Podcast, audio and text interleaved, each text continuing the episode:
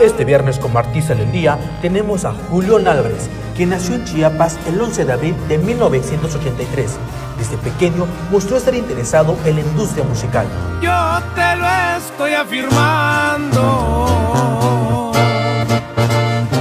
Sin embargo, los inicios de este cantante fueron difíciles, puesto que tuvo que desempeñarse en varios campos para sostenerse. Fue así que en el 2002 se mudó a Tuxtla Gutiérrez para trabajar como guía del grupo todo. Posteriormente se unió a la banda de Alberto Lizárraga, conocida como Banda Mr. Lobo, en donde estuvo ocho meses, para después dedicarse a cantar en cantinas, ganando reconocimiento de la gente, que lo llevaron a unirse a Banda MS.